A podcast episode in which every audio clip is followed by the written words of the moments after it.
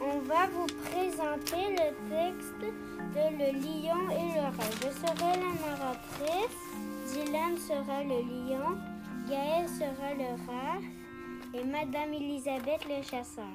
Bonne écoute. Par une journée très chaude, un lion s'endort à l'ombre d'un arbre. Il sent soudain lui marcher quelque chose sur le corps, sur le dos, puis sur la tête, puis sur le museau. Le lion s'éveille en rugissant de rage. Il étend la patte et saisit un rat. Ah, c'est toi, minable, qui ose me déranger lorsque je dors. Le rat tremble de peur. Oh, Seigneur Lion, je ne voulais pas vous déranger. Je croyais escalader une montagne toute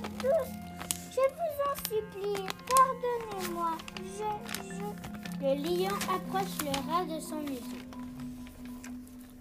Je ne sais pas si je vais te pardonner, petit. Tu as dérangé mon sommeil. Je vais plutôt te manger. Oh non, oh non, Seigneur Lion, ne me mangez pas, s'il vous plaît. Ne me mangez pas. Je suis trop petit pour un animal comme vous. Vous ne faisiez de moi qu'une petite bouchée. Justement, petit, j'ai envie d'une petite bouchée, d'une collation si tu préfères. Désespéré, le rat se demande comment il pourrait échapper au lion. Il a alors une idée. Seigneur Lion, j'ai un marché à vous proposer. Vous ne me mangez pas, vous me laissez aller, et moi, en échange, je vous promets de venir vous aider si votre vie est en danger. Le li- lion éclate Il rit si fort qu'il en a les larmes aux yeux. Ah ah ah ah ah ah. Comment pourrais-tu m'aider, toi, un animal si petit? Tu me fais tellement rire.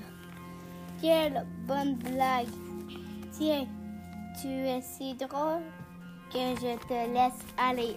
Allez, va, tu es libre? Sur ce, le lion ouvre la patte et libère le rat.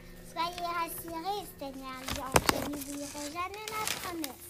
Peu de temps après, les chasseurs décident de traquer le lion. Ils le pourchassent en relâche à travers plaine et forêt et finissent par le capturer. Ils lui passent une grosse corde autour du cou, puis l'attachent à un arbre. Nous pouvons le laisser ici pour suivre notre chasse. Il est bien attaché. Il peut à peine bouger. Nous le prendrons au retour. Le lion essaie par tous les moyens de se libérer. Hélas, la corde est solide et le retient ferme à. Il rugit de rage et grogne de désespoir. Au loin, dans la forêt, le petit rat entend ses cris. Il sait que le lion est en danger. Il court à toute vitesse vers lui. Tiens, te voilà, toi. Que fais-tu ici? Seigneur Lion, je vous ai entendu au loin. Et je suis venue à toute vitesse remplir ma promesse. Écoute, petit, si moi, avec toute ma force, je ne réussis pas à me libérer, comment peux-tu penser y arriver, toi? Sans perdre un instant, le rat se jette sur la corde qui retient le, qui retient le lion attaché à l'arbre. Avec ses dents pointues, il ronge chaque brin. Au bout d'un moment, il réussit à couper la corde.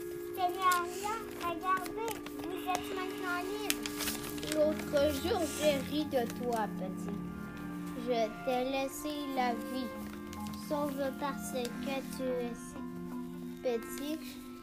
Je ne pouvais pas imaginer qu'un jour tu pourrais me sauver la vie. Et voilà, Seigneur Lion, aujourd'hui, c'est à mon tour de vous sauver la vie.